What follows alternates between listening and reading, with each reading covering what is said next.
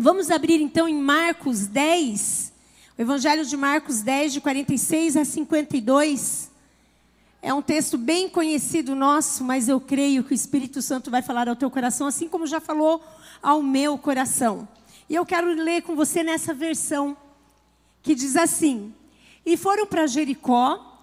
Quando ele saía de Jericó, juntamente com seus discípulos e numerosa multidão, Bartimeu, cego, mendigo, filho de Timeu, estava sentado à beira do caminho. E ouvindo que era Jesus, o Nazareno, pôs-se a clamar: Jesus, filho de Davi, tem compaixão de mim. E muitos o repreendiam para que ele se calasse, mas ele cada vez gritava mais: Filho de Davi, tem misericórdia de mim. Parou Jesus e disse: Chamai-o. Chamaram então o cego, dizendo-lhe: Tem bom ânimo, levanta-te, ele te chama. Lançando de si a capa, levantou-se de um salto e foi ter com Jesus. Perguntou-lhe Jesus: Que queres que eu te faça? Respondeu o cego: Mestre, que eu torne a ver. Então Jesus lhe disse: Vai, a tua fé te salvou. E imediatamente tornou a ver e seguia Jesus estrada afora. Talvez seja um texto muito conhecido do teu coração e você já conheça muito bem, mas o Espírito Santo quer falar ao teu coração, porque nessa noite ele tem a intenção de curar cegueiras nas nossas vidas. Amém? Não apenas cegueira física, e talvez aqui não tenha entrado ninguém que tenha uma cegueira física, mas ele quer curar a nossa cegueira espiritual, muitas vezes, cegueira na alma. E é isso que o Espírito Santo tem preparado para as nossas vidas nessa noite. Jesus tem uma agenda traçada na, na eternidade para cada um de nós. E teve também para esse cego. Teve um momento de um encontro poderoso na vida desse cego para a transformação completa dessa vida. Então ele tem uma missão fiel na terra. E essa noite, nesse momento, a missão do Senhor é falar ao meu e ao teu coração. Então que você esteja com o coração aberto para ouvir, teus olhos, teus, teus ouvidos espirituais abertos para ouvir. E Ele mesmo vai abrir os nossos olhos espirituais. Então era aqui essa a última vez que Jesus estaria passando por aquele, por aquele trajeto ali de Jericó. Era a última vez que Jesus estava passando por aquele trajeto, por, aquela, por aquele lugar onde tinha ali um cego, mendigo, sentado. Ele não faria de novo aquele trajeto, era a última oportunidade, então, daquelas pessoas que estavam por ali, daquela cidade. Era o último momento que eles poderiam se encontrar com o Salvador e serem impactados por tamanho amor e por tamanho poder. Ele estava acompanhado, como nós lemos, pelos discípulos e por uma numerosa multidão. E a gente fala, numerosa multidão, parece meio que redundante, né? Se é multidão, já é bastante gente. Mas acontece que ali naquele momento, antecipava. Por que, que eu disse que era a última vez, a última oportunidade daquele cego? Porque Jesus estava indo rumo à sua entrega na cruz por aqueles dias ali que viriam para frente, era o momento da entrega do Senhor Jesus na cruz. E esse momento aqui, nesse cenário, era um tempo onde ia acontecer a Páscoa. E para os judeus, a Páscoa era uma festa de grande importância, como é para nós cristãos também. A entrega de Jesus e a vida eterna foi garantida através da sua entrega. Então, para nós cristãos é uma grande festa. Assim como o Natal, para nós cristãos, é uma grande festa também. Então ele estava ali acompanhado, Jesus acompanhado pelos discípulos, e então tinha muita gente ali, porque vinham caravelas de todos os lugares, que eram ali da circunvizinhança, daquelas aldeias, daqueles lugares, vinham muitas caravanas porque iam se encontrar ali na festa da Páscoa. Vinham as caravanas de vários vilarejos e se avolumavam por aí. E nesse contexto, com esse pano de fundo, é que entra então a história do cego Bartimeu. Do mendigo cego Bartimeu. Bartimeu, ele era filho de Timeu. Ele estava sentado ali no caminho, como a gente acabou de ler. E é interessante que no Evangelho de Lucas, a gente vê esse, esse mesmo relato da cura do cego, Bartimeu, a gente vê em Lucas 18, a gente vê em Marcos 10. E é interessante que aqui em Marcos diz que Jesus estava saindo. E se a gente for ler em Lucas, diz que Jesus estava entrando. Aí se a gente ler, fala, opa, tem, tem divergência aí. Tem alguma coisa que não bateu. E aí os céticos, os incrédulos falam: peguei, peguei uma discordância na Bíblia, peguei um lugar, peguei uma falha. Mas olha que interessante: Jericó havia sido destruído, e a gente conhece essa história pelo livro de, de Josué. Jericó havia sido destruída. E foi então contradizendo toda a intenção de Deus, foi reconstruída Jericó. Então, o que Marcos diz aqui que estava saindo, Jesus estava saindo da velha Jericó. E ele estava entrando na nova Jericó reconstruída. Então não tem divergência. Por mais que alguém queira procurar divergência na Bíblia, não vai encontrar. Era essa, era essa a situação. Marcos relata que Jesus estava saindo da velha Jericó, então, enquanto Lucas relata que Jesus estava entrando na nova Jericó. A velha Jericó, a que foi destruída, ela trazia rastros de destruição com as suas muralhas caídas, seus muros caídos. Com certeza era uma cena de, de um lugar inóspito, sombrio, porque uma maldição tinha sido estabelecida ali naquele lugar.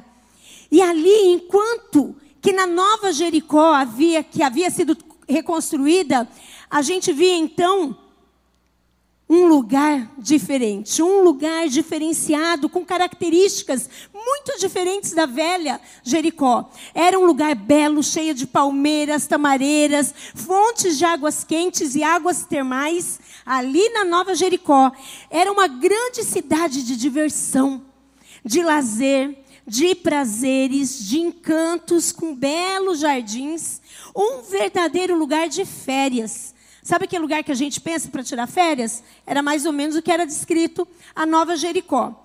Diz que o palácio de inverno do rei Herodes se encontrava nessa cidade. Então a gente pode imaginar, né?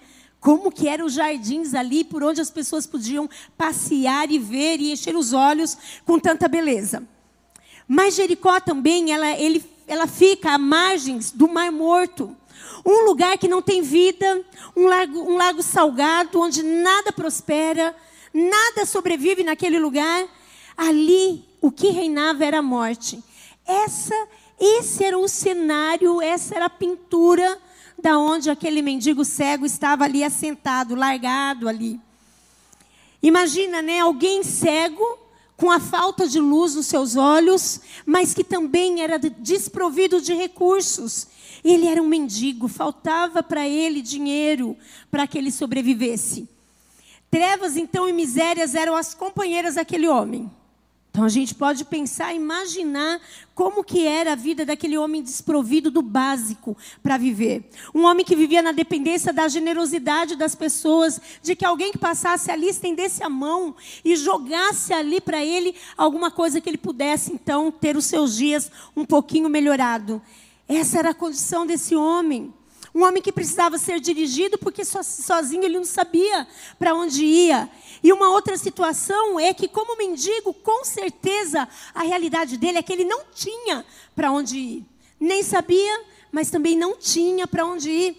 Outra coisa interessante é que até aquele dia, daquele encontro que ele teve com Jesus, nenhum relato de cura de cego havia tido na palavra, nenhuma cura de cego pela medicina. Então, com certeza, aquele homem estava desacreditado. Com certeza, ele achava que para ele não tinha mais jeito. Ele ia morrer assim mesmo. Era a sina, era a situação que ele, com certeza, esperava que ia acontecer na vida dele. Então, era realmente essa situação deplorável de um cego mendigo. Mas a cura dos cegos era uma confirmação que já vinha sendo predita pelo profeta Isaías. Lá em Isaías, ele dizia que quando o Messias chegasse os cegos haveriam de ver, Então aquele homem tinha uma certa expectativa, ele tinha uma certa esperança de que o, de, o, dia dele ia chegar. Se ele se encontrasse com o Messias, a bênção dele ia ser alcançada. Essa era a esperança de Bartimeu. Com certeza ainda se acendeu, porque ele deveria, devia ter ouvido falar que Jesus estava na redondeza. Que Jesus, aquele que curava, que limpava os leprosos, o Jesus que ressuscitava os mortos, o Jesus que fazia o que não podia andar, andar. Então, com certeza, aquilo chegou até o ouvido. Ele era cego, mas ele ouvia. E com certeza ele ouviu que Jesus estava por ali. Outra característica tão esquisita é que Bartimeu não era nome. Bartimeu, no hebraico, significa filho de Bartimeu. Você já foi, alguém já chegou para você e falou assim: Oi, você é esposa, né? Para mim, você é esposa do Júlio. Ai, você é esposa do pastor Júlio. É um orgulho, é uma bênção para mim. Assim como para você, né? Ai, você é filho do Cicrano. Não é assim? Aí você fala: Puxa, eu tenho nome. Né? Eu sou a esposa de, mas o meu nome é tal. Eu sou o filho de, mas eu tenho uma identidade, eu tenho um nome.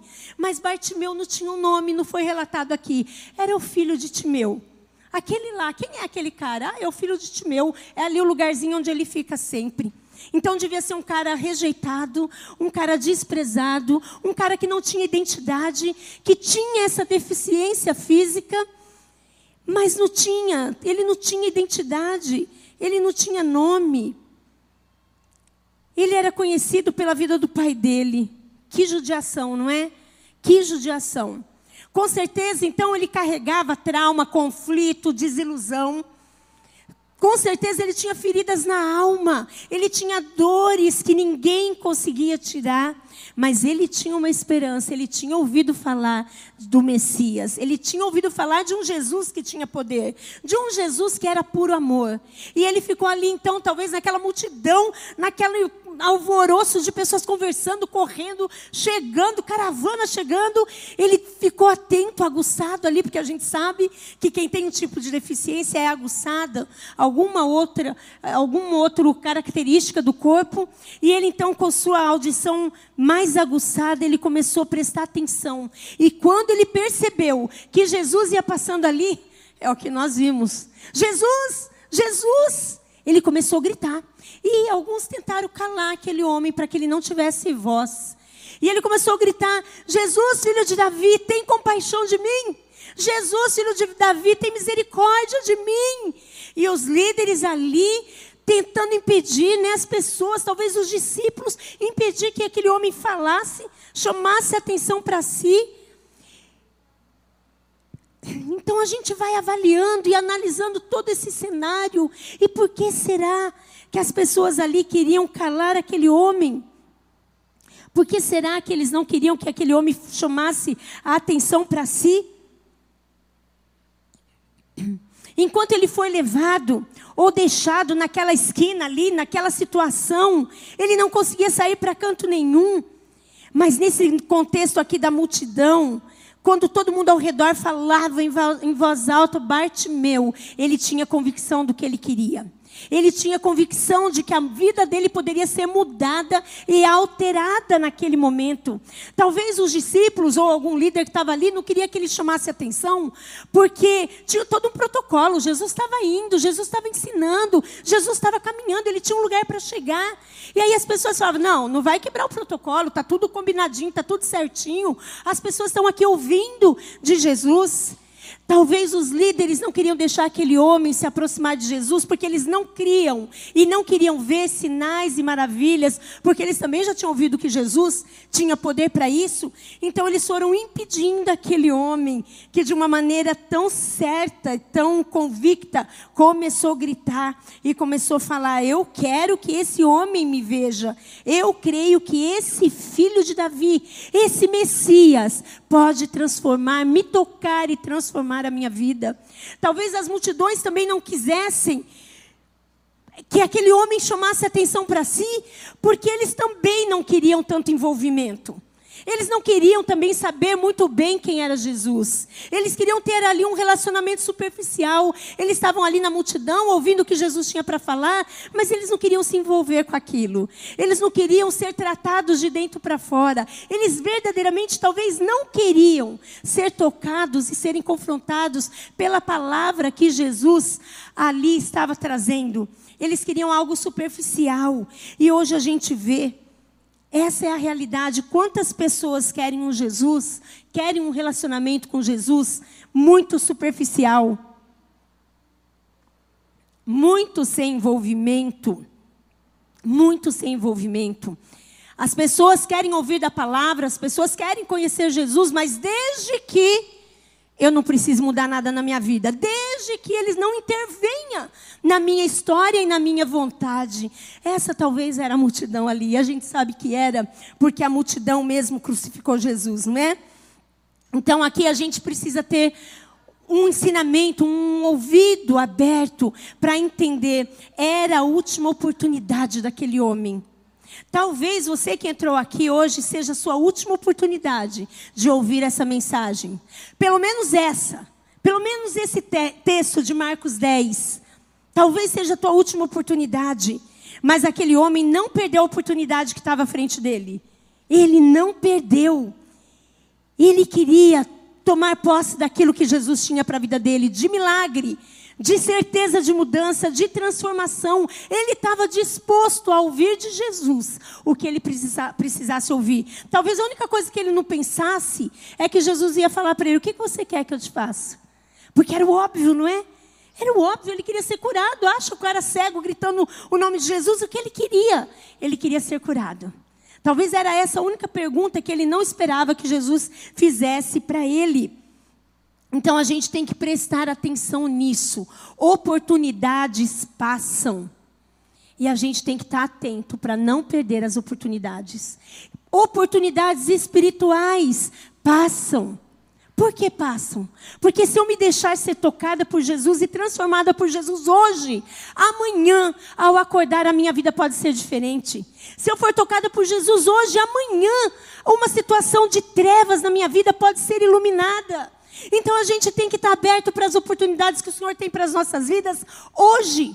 Hoje é o dia que o Senhor marcou um encontro para você, para que você receba a oportunidade dele para a tua vida. Oportunidades de ser curado, oportunidades que nos transformam, oportunidades de recebermos o seu toque, oportunidade que nos aproxime mais de Deus, de conhecermos mais a sua vontade oportunidade de fazermos alianças verdadeiras com o Senhor, de sairmos da superficialidade, de queremos nos envolver mesmo com, com o Senhor. Esse cego Bartimeu, ele estava atento ao que acontecia ao seu redor. Ele estava atento. Ele estava ali num ponto de transição. Ele estava ali, pelo que parece, entre a velha e a nova Jericó. Talvez você entrou aqui nessa noite e você esteja exatamente num ponto de transição da tua vida. Sabe aquele momento onde a coisa não anda? Sabe onde não acontece? E você fala assim: Deus, eu não estou entendendo. Por que, que não sai de onde está? Por que essa mesmice? Por que, que eu não vou nem para frente nem para trás? Talvez algum de vocês entrou aqui dessa maneira. Talvez alguém com ferida na alma, com passado sombrio, com tristezas, angústias, marcas na caminhada, assim como aquele cego se encontrava. Algum, alguém com algum tipo de frustração, marcado pela sua existência, pela sua história. Alguém que tem medo de olhar para trás porque vai ver muros caídos, ruínas, um lugar sombrio. Mas quando olha para trás, fica estagnado e parado e não consegue caminhar para frente. Outros, porém, que quando olha para frente, vê um momento, um lugar de delícias, de prazeres, de encantos. Então, tanto que olha para trás quanto que olha para frente, não se envolve com Jesus porque vive na superficialidade. Porque quer tanto curtir os prazeres, quer tanto estar envolvido com as belezas que esse mundo oferece e se mantém na superficialidade. Que nessa noite eu e você deixemos o Espírito Santo tocar o nosso coração para que a gente saia da superficialidade, amém? Que a gente saia da superficialidade e a gente aproveite as oportunidades do Messias. O versículo 47 nos mostra que, que Bartimeu colocou a esperança na pessoa certa. Ele viu Jesus passando e falou: É o Messias, filho de Davi. Filho de Davi significa, tem como um peso de o Messias está passando aqui. Não era um homem qualquer, não era um filho de qualquer pessoa. Era o Messias que estava passando ali. E Bartimeu então enxerga, sendo cego, enxerga os, o que os sacerdotes, os fariseus, os escribas não estavam enxergando. Porque ele tinha um olhar de fé, um olhar de fé que o curou. Nós perdemos, eu tenho falado isso aqui, nós perdemos o olhar para enxergar o invisível de Deus. A gente busca muito aquilo que a gente pode ver e apalpar. A gente vê, a gente busca muito aquilo que a gente pode tocar. E isso não é fé. Nós precisamos aprender a olhar aquilo que a gente ainda não enxerga em Cristo Jesus. A gente precisa aprender a ver o invisível que Deus tem para as nossas vidas. Pela fé, esperarmos aquilo que os nossos olhos ainda não conseguem enxergar.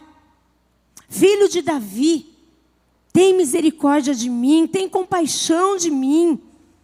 Mestre, Rabone, em outras versões, que é o mestre dos mestres. Ah, que convicção que esse cara, que esse cego tinha de quem era Jesus. Convicção que muitas vezes a gente não tem. A gente fica na dúvida. Mas será que Jesus pode? Será que Jesus está comigo? Será que ele já tem mesmo um lugar alcançado para nós, uma vida eterna garantida? E muitos não se envolvem com Jesus porque não acreditam nesse poder, não acreditam nesse amor. Mas esse cego acreditava. E existem tantos tipos de cegueira tantos tipos de cegueira que é tão perigoso a gente estar se envolvendo.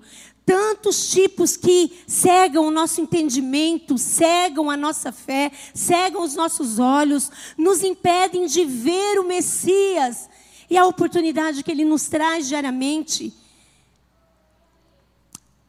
perde a oportunidade de crer na cura física, espiritual e emocional de um Deus que pode todas as coisas, que descedenta o cansado. E algumas formas de cegueira que muitas vezes causa né, a, nossa, a, nossa, a nossa superficialidade com o Pai, com Cristo, com o Espírito Santo, uma delas é a idolatria. Que perigo de nós termos, é, fazermos coisas, objetos, pessoas, lugares, ídolos da nossa mente, ídolos da, nosso, da nossa vontade. Isaías 42, 8 diz assim: Eu sou o Senhor, este é o meu nome, a minha glória, pois, não darei a outros, nem o meu louvor à imagem de escultura.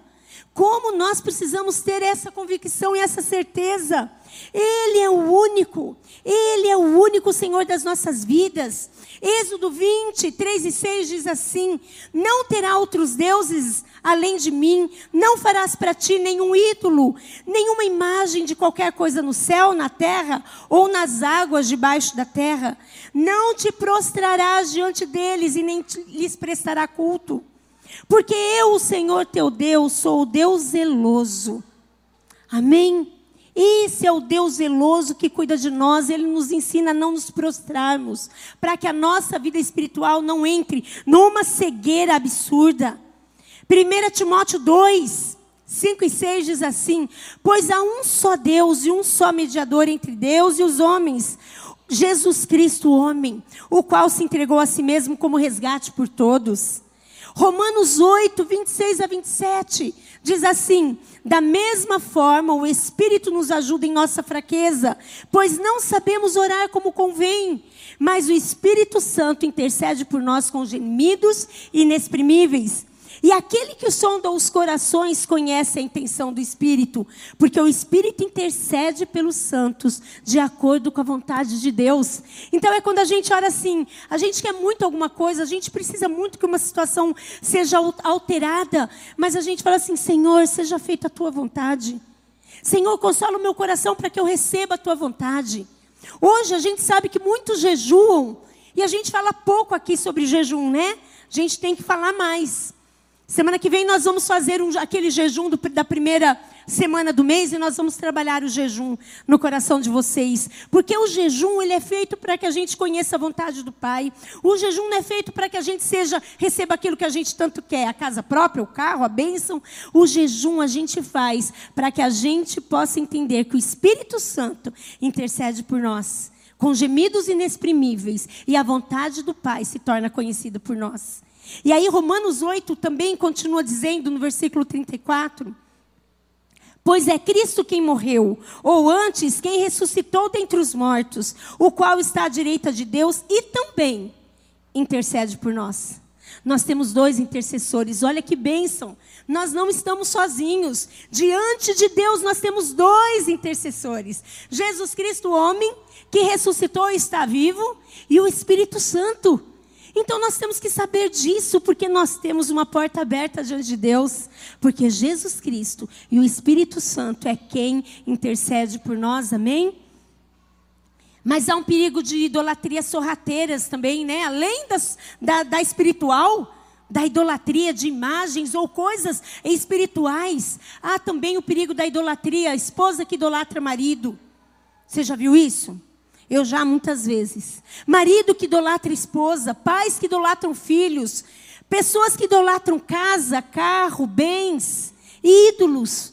Tudo isso traz cegueira nas nossas vidas e a gente fica com o nosso olhar obscuro para enxergar, a, enxergar a Deus, enxergar as oportunidades que Ele nos dá. Esses dias teve aí o, o, o show da Taylor, Taylor, Swift, né? E mais um outro aí, R, não sei o quê. E é pecado? É pecado alguém ir lá? Não, não é pecado. Não é pecado alguém ir lá. Mas é pecado quando há uma idolatria absurda. Há um pecado quando as pessoas investem ou, ou são humilhadas, como muitas daqueles jovens foram ali, onde houve perdas de vida, onde pessoas, por causa de um calor absurdo, tiveram ali a sua saúde afetada onde pessoas ali falaram: Olha, eu estou aqui há dias com fralda porque eu não posso sair da fila. E isso é uma idolatria desse mundo. É uma idolatria desse mundo e a gente tem que estar tá cuidando disso. Misericórdia. São idolatrias que entram nas nossas vidas de maneira sorrateira e a gente não percebe. Que pagam fortunas para estar em algum lugar vendo uma pessoa e hoje também idolatram líderes espirituais. Que Deus nos livre desses tipos de cegueiras, amém? Nesses dias, um outro perigo de cegueira é o Natal, que a gente está aí para comemorar e a gente gosta né, de, de decorar e festejar, porque o, o aniversariante merece tudo de mais bonito, a começar pela nossa vida bonita e depois o local onde a gente está. Que a gente não se engane com a cegueira de inculcar nos nossos filhos o bondoso Papai Noel. Não é? Há pecado em ter um Papai Noel em casa? Até não há. Mas há pecado quando nós privamos as nossas crianças de entender que o sentido verdadeiro do Natal é o nascimento de Cristo. E não um velho barbudo bonzinho que traz presente. Né? Às vezes o papai e a mamãe não tem dinheiro, mas o velho bonzinho tem. Então a gente tem que tomar muito cuidado. Igreja linda de Jesus para que a gente não permita com que a cegueira faça parte da nossa vida, em nome de Jesus. Bartimeu buscou na pessoa certa. Ele estava no lugar certo, na hora certa, buscando a pessoa certa. Que a gente tenha o discernimento de ouvir a voz do Senhor na hora certa. Bartimeu ele foi perseverante porque tantos queriam calar a voz dele, mas ele não se permitiu calar. Muitos queriam calar a fé daquele homem, queria abafar a voz daquele homem, mas ele não se entregou a isso. Não se entregou. Muitos hoje querem uma, uma fé, muitas vezes, é, de uma maneira, deixa eu ler aqui, miogônica. Essa palavra fui eu que inventei mesmo, miogônica.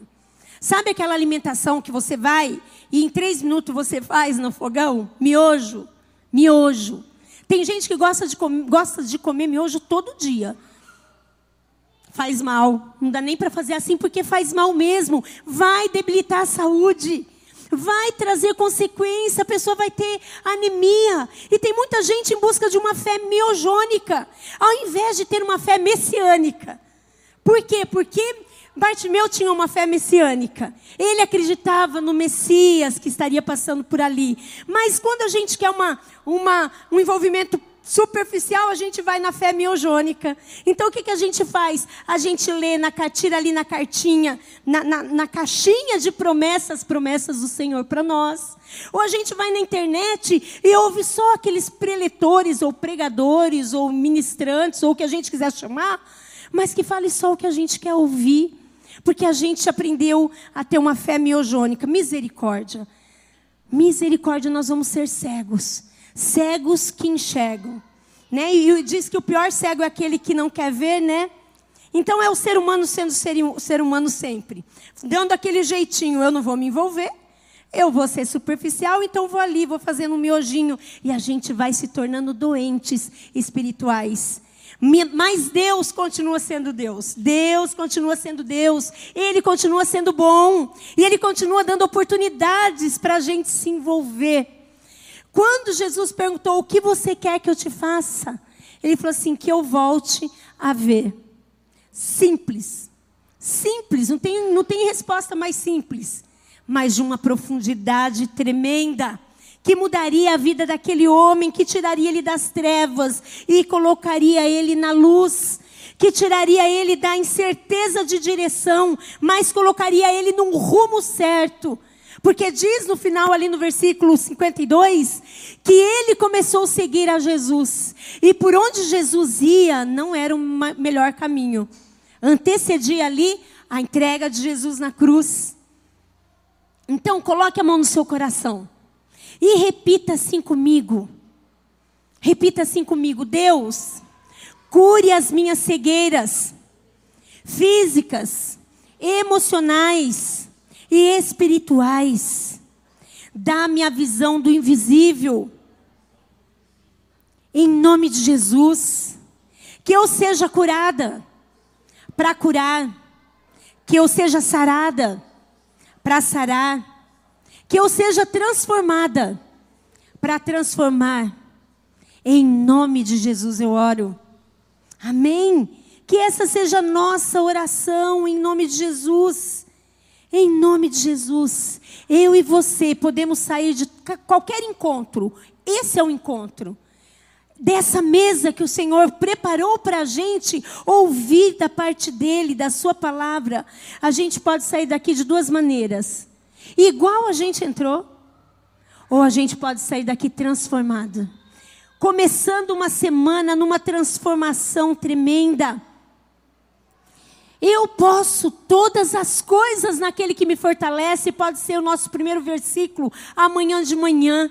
E a gente até gosta, a gente até sabe decor. Mas o que significa eu posso todas as coisas naquele que me fortalece?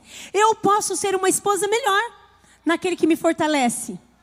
Você, homem, pode ser um marido melhor naquele que te fortalece.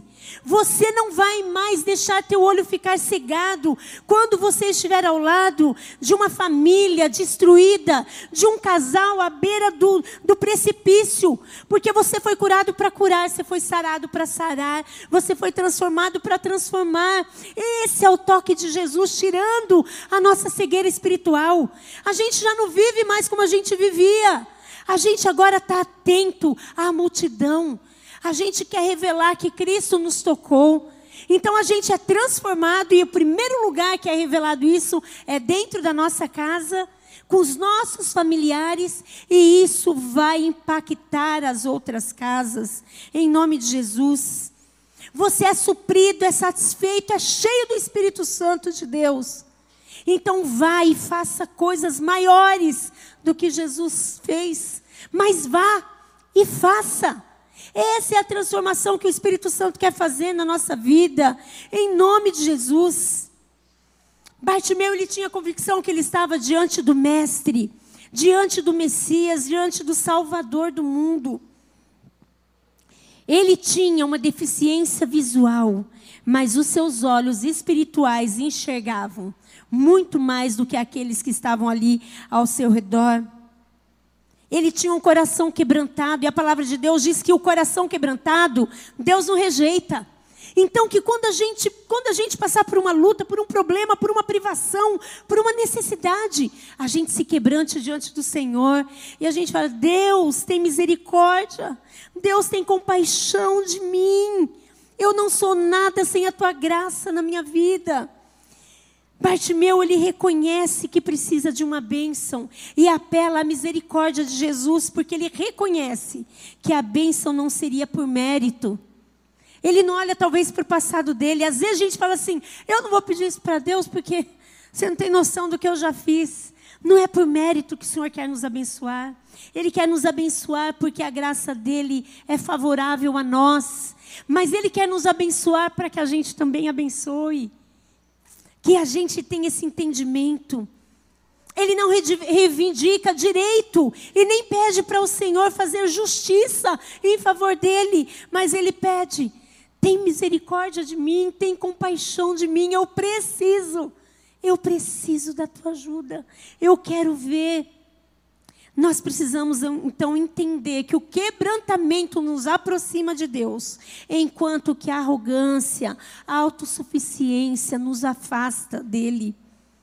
No verso 50, e eu estou quase encerrando, no verso 50 diz que ele deu um salto. Na hora que os discípulos falaram, vem, vem, ele está te chamando, diz que ele deu um salto. O cego deu um salto. Porque ele, ele falou: é comigo, é comigo, chegou o meu dia, chegou a minha hora. Ele saltou e foi de encontro, tateando ali de encontro àquele, ao, ao Deus da vida dele, ao Messias que teria uma transformação para ele. Mas diz que ele largou a sua capa. Quantos de nós não temos coragem de largar a nossa capa? O que será que essa capa representava para Bartimeu? Talvez, com certeza, era o abrigo dele, Aquela capa era a proteção dele, talvez do sol do dia, do vento ali, né, do deserto, da poeira. Talvez era o que agasalhava ele à noite e tirava o frio do deserto que estava por ali. Aquela capa era algo quase que insubstituível na vida daquele homem, desprovido de tantos bens. Mas ele, mais do que depressa, a hora que ele foi chamado, ele largou a capa, porque vai que ele tropeçasse naquilo ali, né? Vai que aquilo ali impedisse ele de se encontrar, de tocar e de estar perto do homem que ele tanto ansiava. Então ele largou a capa dele. Ele preferiu se despir daquilo que impediria ele de andar com leveza e de se achegar a quem ele queria se achegar. Ele foi um homem de coragem e muitas vezes a gente não tem coragem de largar a nossa capa. Qual que é a sua capa? Qual que é a capa que você precisa largar para você estar tá próximo de Jesus? Pensa aí. Qual que é a sua capa? Será que são os prazeres desse mundo? Será que são lugares? Será que são pessoas? Amigos? O que tem sido a sua capa? O que Jesus te diz que você precisa largar? E a gente tem medo de largar, não é? Ah, eu já conquistei, tem um preço isso daqui, eu vou largar, é minha conquista. E muitas vezes, para que a gente se aproxime de Jesus, a gente tem que largar algumas coisas. Talvez os velhos amigos que nos afastam de Jesus. Tem muita gente precisando largar os velhos amigos para que se aproxime de Jesus. Para que largue a fé miogônica e se alimente de uma fé messiânica. Para que aí possa voltar e buscar os amigos. Mas enquanto está ali, segurando essa capa, não tem a condição de se alimentar, porque vive uma vida superficial com Cristo. Então, que capa o Senhor pede para você largar? às vezes para você parece insubstituível. Mas o Senhor quer que você se desvencilhe, para que você não tropece na sua fé, para que não seja impedido dos seus olhos enxergarem. Às vezes a gente anda em tantas, tantos caminhos e por tanto tempo nas trevas, e como eu disse, algumas coisas que não desenrolam nunca, porque a gente não tem coragem de largar a capa. Mas quando a gente larga e crê que aquele que nos toca nos transforma de dentro para fora, a gente vai ver que aquela capa não fazia falta. E sim, estava me impedindo de me envolver de maneira verdadeira com o Senhor. Aos nossos olhos parece que o cego, ao dar um salto, ele estava dando um salto no escuro, né? Porque ele era cego, mas ele tinha convicção que o salto que ele estava dando era nos braços do Senhor. Então ele tinha convicção de que aquele salto ia ter um respaldo, aquele salto ia ter algo, algo de segurança por baixo que iria o sustentar. Aí no versículo 51 já, finalzinho desse, desse contexto, Jesus pergunta: O que você quer que eu te faça? E ele diz: Mestre, que eu torne a ver. Eu quero ser curado.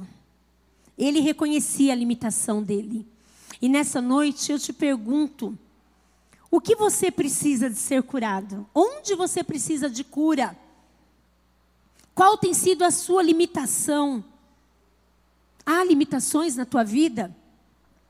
Às vezes comportamentos repetitivos, às vezes tradições religiosas, tradições familiares, às vezes uma escravidão por situações ou por costumes, que são as nossas capas que a gente tem medo de tirar de nós e fazer falta.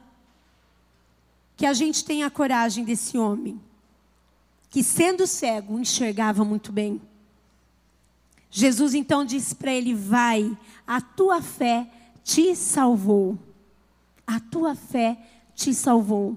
Ele talvez nem sabia que ele precisasse de salvação. Mas o Senhor que conhecia aquele coração e conhecia a fé daquele homem, ele falou: é muito mais. Eu posso dar para você muito mais do que você pensa. Eu posso, além de tirar a tua cegueira e te trazer para a luz, iluminar o teu caminho, eu posso te salvar. Que eu e você saímos daqui nessa noite com essa certeza. Muito mais do que fazer coisas aqui, nessa terra. Curar o nosso físico é algo que o Senhor já preparou para nós. Os nossos olhos não viram, os nossos ouvidos não ouviram ainda aquilo que Deus tem preparado para cada um de nós. E que a gente saia daqui desejoso a se envolver com o Senhor com profundidade. Largar a, a, a superficialidade da nossa fé. Jesus identifica que aquele homem não tinha direção ele estava fadado a uma condenação eterna. E Jesus conhece as nossas vidas. Ele sabe quais de nós ainda não nos entregamos de maneira total a Ele. E às vezes a gente fica com medo de se entregar, porque vai que Ele pede uma capa que eu não quero entregar. Mas toda vez que nós lemos a palavra, toda, todas as vezes que nós lemos a palavra, que a gente deixa a palavra nos confrontar. É muito mais fácil a gente ir para a internet e ouvir aquilo que a gente quer ouvir. Até porque se não, for, não tiverem falando algo que agrada, a gente muda. A gente muda de canal, a gente muda de página, a gente muda, a gente vai mudando, mudando, para a gente ser satisfeito naquilo que a gente quer acreditar. Mas o Senhor, Ele sabe muito mais daquilo que a gente precisa, Ele quer nos salvar. Esse homem vê o invisível, enxerga Jesus como o Messias, o Salvador. Enxergava que Jesus era um homem poderoso, pronto para nos salvar muito mais do que resolver problemas. Mas Ele tem tanto amor que Ele resolve os nossos problemas também. E isso é bom demais, porque nós tantas vezes precisamos da Sua ajuda para resolver problema. Mas esse não é o fim. Senhor quer o nosso fim é a salvação, Ele quer algo muito maior para nós. Amém? E eu torno te perguntar, eu te faço outra pergunta. Jesus, Jesus já transformou a sua vida? Você ainda tem algumas capas que precisam ser lançadas fora? Você crê que seus pecados já foram perdoados? Você tem certeza da sua salvação em Cristo Jesus? Que nessa noite a gente saia daqui pensando nisso. Que nessa noite a gente saia daqui desejoso de ser um verdadeiro discípulo de Jesus. Aquele homem, depois de ter sido salvo, imediatamente salvo, ele foi curado. Ele voltou a, voltou a ver com os olhos físicos, porque os olhos espirituais dele não estavam, não estavam fechados.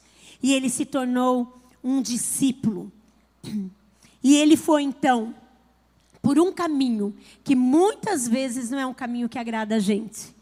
Ele foi por um caminho seguindo Jesus, um caminho de renúncias, porque Jesus teve um caminho de renúncias.